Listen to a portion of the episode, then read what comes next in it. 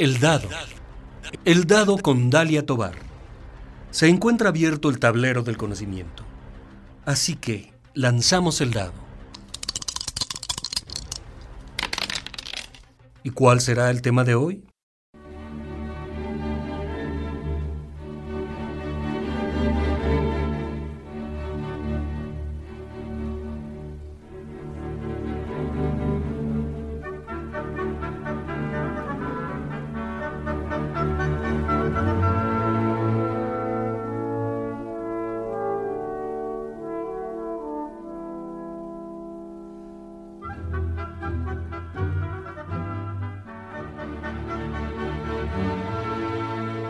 Hola, ¿qué tal? Espero que te encuentres muy bien. La suma de los dados nos llevaron a la casilla de segundo programa especial por los 70 años de la Orquesta Sinfónica de la Universidad de Guanajuato, OSUG. El maestro Mario Rodríguez Taboada, director de la OSUG de 1986 a 1992, en exclusiva para el dado, platicó que abrirse camino en el mundo de la música, de la dirección de orquesta no fue fácil, sobre todo porque su papá, José Rodríguez Frausto, fue el fundador en 1952 y director de la OSUG por 34 años. Además, en ese mismo año fundó la Escuela de Música, de donde el maestro Mario egresó. El primer recital de violín del maestro Rodríguez Taboada fue a los 19 años. Posteriormente ingresó a la orquesta tocando este mismo instrumento. De ello explicó que en esos momentos era difícil encontrar músicos profesionales, sobre todo de cuerdas, Luego de ser músico, fue subdirector de los UG y posteriormente director titular. En su gestión, llevó de gira por el estado de Guanajuato y por la República Mexicana a la orquesta. Trajo ópera al municipio de León y a la capital del estado, con cantantes reconocidos a nivel nacional e internacional. Bueno, de esto y más vamos a platicar en este programa especial. Comenzamos.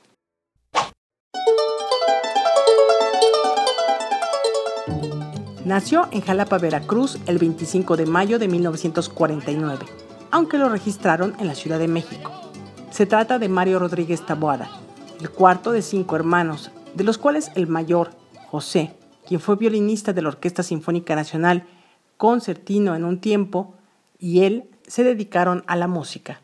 Su hermano mayor y menor fallecieron, pero el maestro Taboada compartió que su infancia estuvo envuelta en la música donde ya de jóvenes asistían a los conciertos de su papá, pero también había algunos ensayos de cuarteto en casa. Pero ya que ya no era tan niño, pues empieza a los conciertos. Mi papá también fundó en ese tiempo no solo la Sinfónica, sino la Escuela de Música de la Universidad y se fundó también el cuarteto de la universidad, más adelante una orquesta de cámara. Entonces el cuarteto ensayaba en la casa hay una sala que teníamos en la casa, estudiaba, estudiaba el cuarteto y yo siempre estaba escuchando los ensayos de los, del cuarteto y eso me motivaba a mí mucho para dedicarme a esta actividad. Su mamá se llamaba Carmen Taboada Martínez. Estudió química farmacobióloga en la UNAM, pero al terminar la carrera se casó, se dedicó a sus cinco hijos y apoyar a su esposo, el maestro José Rodríguez Frausto, quien nació en León, Guanajuato, pero realizó sus estudios de música y también de abogado en la Ciudad de México, donde fue concertista en Bellas Artes con la Orquesta Sinfónica Nacional en el momento en que Carlos Chávez era director. Pero de regreso a Guanajuato, ¿cómo es que solicitan al maestro José Rodríguez Frausto que funde una orquesta en el estado? Yo creo que más bien la relación vino con el licenciado Antonio Torres Gómez, que era rector, porque el licenciado Torres Gómez también era de León y creo que coincidieron en la Facultad de Derecho en la Universidad en México, en la Ciudad de México.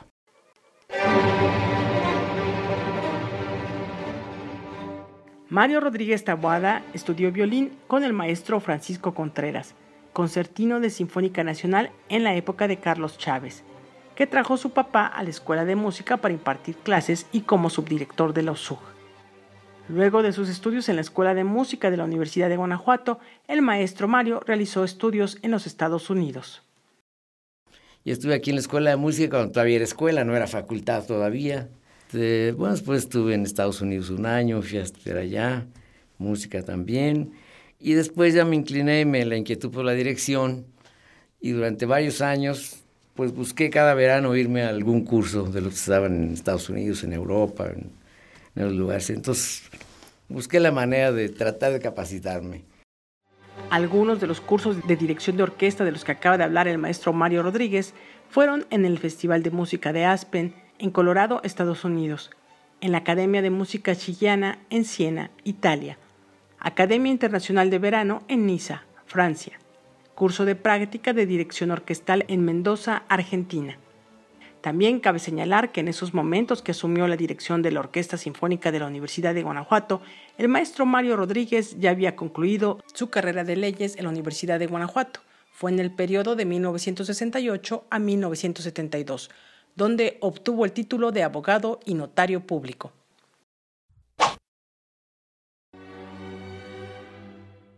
Pero fue sencillo abrirse camino como director de orquesta ante el peso profesional y trabajo que realizó su papá?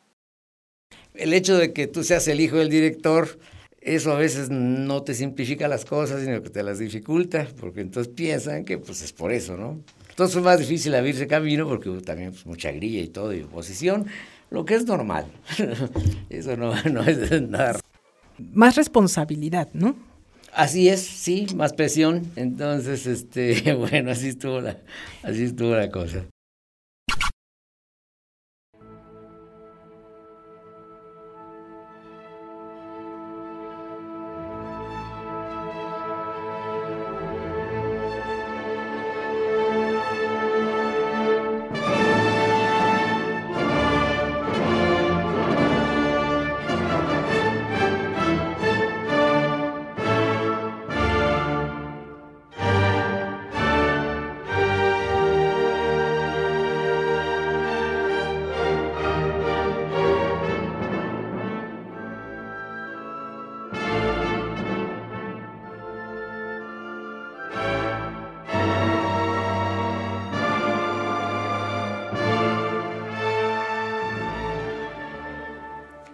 En el libro Orquesta Sinfónica de la Universidad de Guanajuato, Memoria de Actividades 1952-1984, editado por la Dirección de Extensión Cultural de esta Casa de Estudios, al final del libro se puede leer lo siguiente. La noche del jueves 29 de noviembre de 1984, el licenciado Néstor Raúl Luna Hernández, rector de nuestra máxima casa de estudios, le otorgó al maestro José Rodríguez Fraustro fundador y director titular de los SUG, la batuta de plata en reconocimiento a sus 32 años de fructífera e ininterrumpida labor dedicada a difundir la música. A solicitud del señor rector, el licenciado Agustín Telles Cruces, gobernador del estado, fue quien en ceremonia especial después del concierto le entregó de forma personal al maestro Rodríguez Frausto la batuta de plata, quien la aceptó emocionado y agradeció a todos el apoyo recibido durante los 32 años que estuvo al frente de la Orquesta Sinfónica. Concluye la cita. En ese concierto homenaje que se realizó en el Teatro Juárez, se tocó la novena Sinfonía de Beethoven, bajo la dirección, por supuesto, del maestro José Rodríguez Frausto. Participó el coro de la Escuela de Música de la Universidad de Guanajuato, el coro Bernal Jiménez del municipio de León, el coro Bernal Jiménez de Salamanca y como director de El Coro estuvo David Gutiérrez Ledesma.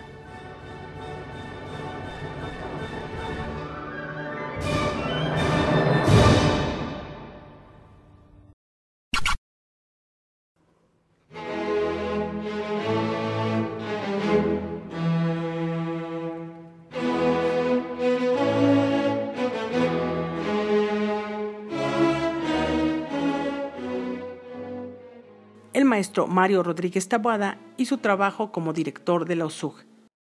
Al llegar yo a la dirección de la orquesta, pues bueno, yo era joven y tenía mucho ímpetu y entonces tratamos de que la universidad diera un servicio a través de la orquesta cultural, no nada más en Guanajuato, en los conciertos semanales, ¿no? Sino que en ese tiempo no había casas de cultura, sino que eran departamentos de cultura de las presidencias y eso.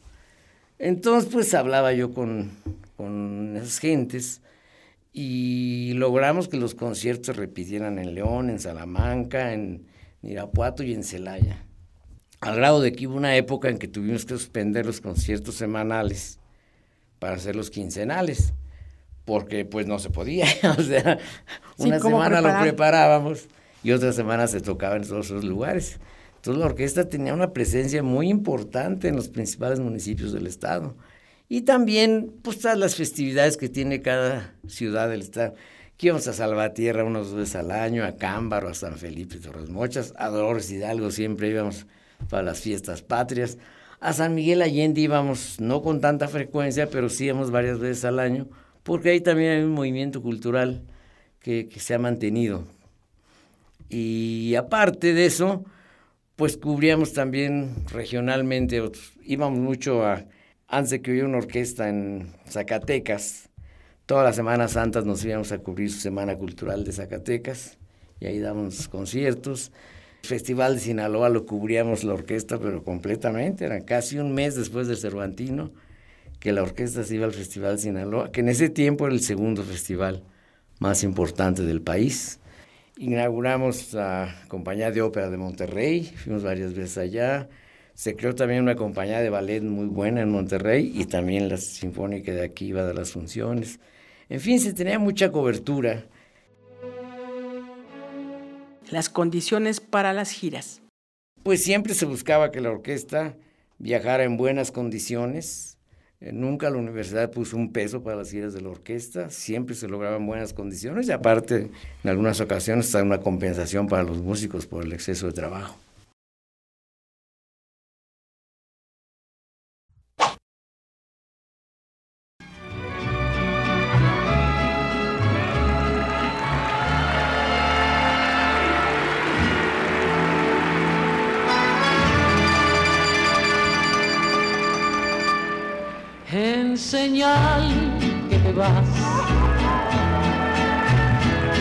Dejando tu olvido detrás, pero quieres hablar. Yo no sé para qué si me vas a dejar. En los años 90, Lola Beltrán fue la primera cantante de música ranchera que cantó en el Palacio de Bellas Artes en la Ciudad de México y algunos de los conciertos de despedida los realizó con la Orquesta Sinfónica de la Universidad de Guanajuato. De esto nos platica el maestro Rodríguez Tabuada. Pues hizo un homenaje como de despedida a Lola Beltrán en Bellas Artes hace, debe haber sido como en el 90 por ahí. Y invitaron a la orquesta. Fueron creo que cinco conciertos con Lola Beltrán ya de despedida. Y también nos tocó hacerlo ahí en Bellas Artes. Sí, bueno, pues otro tipo de música y todo, y el personaje de Lola Beltrán. Por supuesto, y además que ya la habían acompañado en el Festival de Sinaloa. Sí, porque ella es de allá, y de ahí salió el, el conecte para que hiciera el homenaje con la Sinfónica de Guanajuato. La. Cabe mencionar que Lola Beltrán también cantó en escenarios como la Sala Olimpia de París, el Conservatorio de Leningrado, el Madison Square Garden y el Metropolitan de Nueva York, entre otros espacios.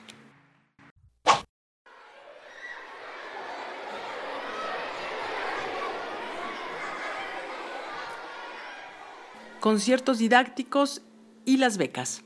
Una temporada que dedicamos unas semanas, un par de semanas al año para hacer conciertos didácticos. Bueno, invitamos a las escuelas y pues hacíamos que participaran también los niños que tuvieran su primer contacto con la música clásica. Y pues esa era parte importante que, que sí nos, nos distraía la atención, pues teníamos que hacerlo. Y también hicimos un plan de vinculación con la Escuela de Música de la Universidad, de manera que se les dieron becas a varios muchachos, entre ellos a Violeta Melgar, que fue una de las primeras becarias que hubo, y varios de ellos que ya después se integraron a la orquesta y ya hasta se jubilaron, creo. O sea, sí es un, programa también de, apoyo académico a la escuela de música para que los muchachos pudieran tener pues, su práctica acá de orquesta y tuvieran una fuente de trabajo después de terminar sus estudios, ¿no?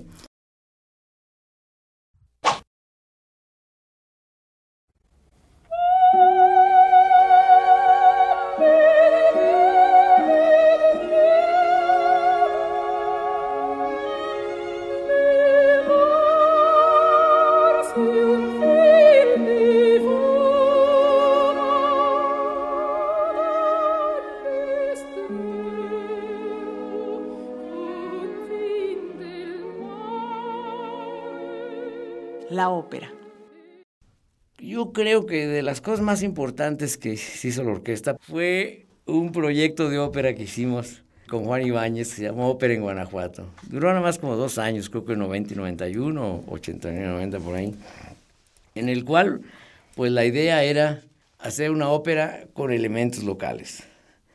Entonces se logró, claro, los cantantes principales pues sí venían de, de México, porque pues había que llamar la atención, y además, bueno, pues, eran roles muy importantes que aquí no había quien los pudiera eh, desempeñar, ¿no? Pero se formó un coro, aquí se hacía la escenografía bajo la vigilancia de Juan Ibáñez, Tulio Dorado tuvo una parte importante ahí que participación del Teatro Juárez en la elaboración de las escenografías, los vestuarios se hacían aquí, todo, todo.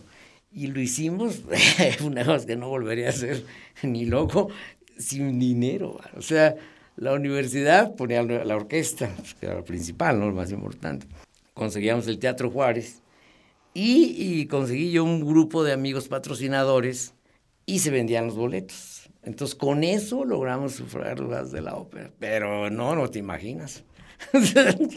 Una ópera sí cuesta. Pero en serio, entonces, entre buscar patrocinadores, y me acuerdo, vendíamos los palcos primeros de la, del Teatro Juárez a los patrocinadores. Se vendían caros porque eran los que patrocinaban gran parte. Y el resto se vendía y siempre tuvimos lleno. Tuvimos buena respuesta del público. Y, te, y éramos cuatro gentes las que trabajamos en la orquesta nada más. Era, bueno, yo en la dirección artística y bueno, pues supervisando todo lo demás, ¿no? Y era Chalío, un, un punto clave, José Aguilar que era el bibliotecario, el técnico, el, el Milusos. El de la ilusión. Nos sacaba de todos los apuros técnicos en, en las salidas de la orquesta. Eh, Benita, ya más una secretaria que era muy eficiente. Eh, estuvo también Ángela Aguilar, una sobrina de Chalío. Teníamos un jefe de personal, Pedro Jiménez, que era jefe de personal y clarinetista de la orquesta, que ahora es el director de la banda de León. Él todavía está ahí activo. Y entre los cuatro entraba, no, no, pues si nos veíamos de la patada. había mucho entusiasmo, había mucho interés en hacer cosas. Se formó un coro en la escuela de música que le, se encargó que lo dirigiera este Nacho Alcocer. Él se encargó de hacer el coro de la, de la ópera. Y en fin, pues tratamos de, de estimular todas las ramas artísticas que, que se aglutinan alrededor de un proyecto como una ópera. La ópera es el espectáculo más completo, más complejo, más costoso que existe en las artes.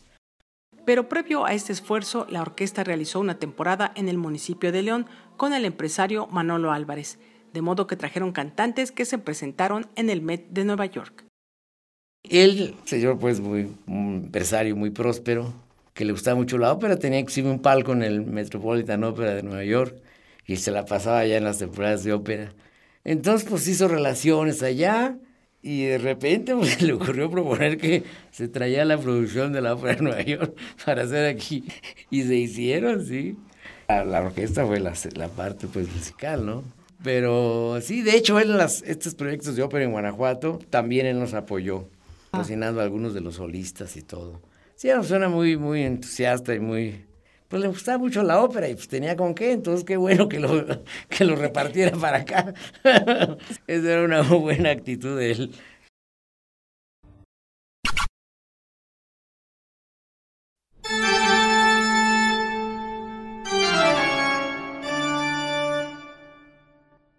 La Orquesta Sinfónica de la Universidad de Guanajuato, en ocasiones con altibajos.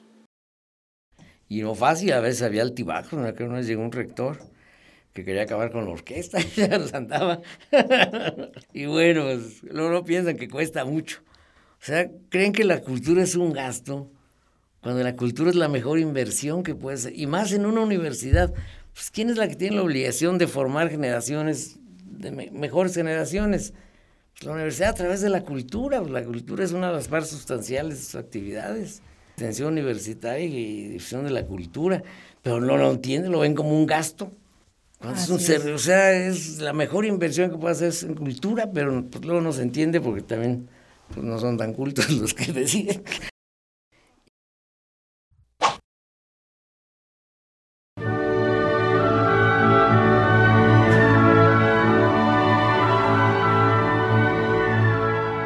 La llegada de la Filarmónica del Bajío, el riesgo que desapareciera la OSUG.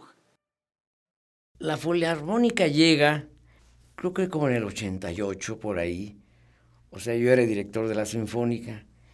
Y la idea que se manejaba mucho era, bueno, que se iba a absorber la Sinfónica en, en esa orquesta, iba a haber una nada más. Y este y entonces, bueno, ya tenían su director y tenían todo su, plan armado, pero por alguna razón decidieron no integrarse a la universidad. No sé, la verdad, cuál haya, cuál haya sido. Entonces, afortunadamente en ese tiempo estaba como rector el doctor Santiago Hernández Ornelas, él era un gran amante de la música, luego venía a los ensayos y hasta me sugería obras para que se tocaran y todo. Era una persona interesada, eh, interesante y muy interesada también la cuestión de la música y conocía. Pues hablamos varias veces y pues él se puso la camiseta y dijo, vamos a defender la orquesta. Músicos de la USUC se fueron a la Filarmónica del Bajío, buscando mejores condiciones económicas, pero el rector Santiago Hernández Ornelas buscó mejorar sus condiciones muchos de nuestros músicos, bueno, varios, pues se fueron a la filarmónica por razones, pues sí, pues de que ganaban más, y una, una razón pues muy legítima, ¿no? Todos buscamos mejorar de una u otra forma. Entonces, este, ahí se mejoraron las condiciones tanto económicas de los músicos como la de las prestaciones y una estabilidad laboral, que eso ya hizo que los músicos pensaran un poquito más en serio si querían cambiarse a la orquesta. Entonces no perdimos tantos así porque el rector, bueno, se puso en el plan de que vamos a defender la orquesta.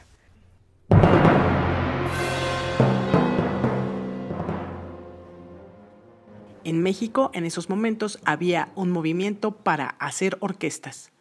Entonces había dos orquestas en Guanajuato que pues también no, digo, yo entiendo y qué bueno que hay muchas orquestas, pero en ese momento en el país hubo un movimiento de hacer orquestas en varias regiones del país, que en, la del Mayaba, que en el sur, y, que la del norte, la quién sabe qué, yo, o sea, varias. Pero la única que existe fue la del Bajío, y escogieron hacerla o decidieron hacerla en Guanajuato, donde ya había otra.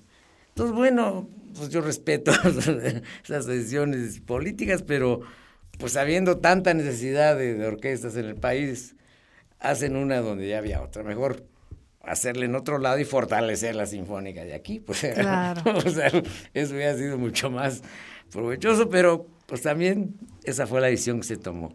Entonces sí estuvimos en un grave peligro de desaparecer, porque iba sobre la filarmónica, la sinfónica. Afortunadamente no se dio.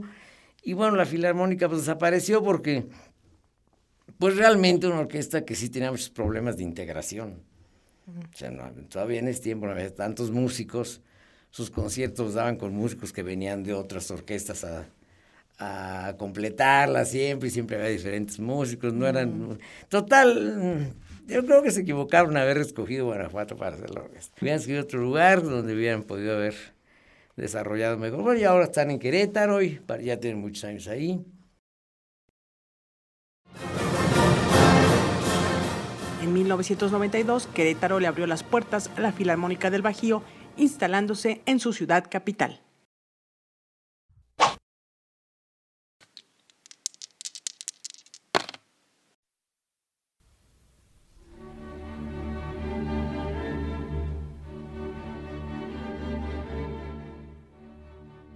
Hemos lanzado los dados y está a punto de concluir esta primera parte de este segundo programa especial sobre los 70 años de la Orquesta Sinfónica de la Universidad de Guanajuato, en esta ocasión con el maestro Mario Rodríguez Taboada, que como lo mencionamos en un principio, fue director de la Orquesta Sinfónica de 1986 a 1992. Quiero platicarte que al principio del programa escuchamos un fragmento de la segunda sinfonía de Sibelius, la cual incluí porque en una entrevista para A la Breve, entrevistado al maestro Taboada por Alma Barrios, él dijo que esa sería la obra de arte que le gustaría hacer. Vamos a lanzar los dados y cayeron en anuncios.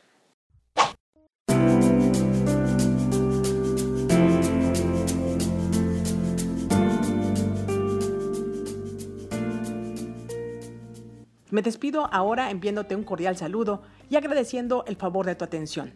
También te invito a que me escribas para externar tu opinión sobre este u otros programas a través de el correo eldadoradio.gmail.com. También puedes seguirme en Instagram, donde estoy como El Dado Radio. Gracias, cuídate mucho, hasta pronto. Por hoy se ha cerrado el tablero. Los esperamos en la próxima emisión de El Dado, una producción de Dalia Tobar para Radio Universidad de Guanajuato.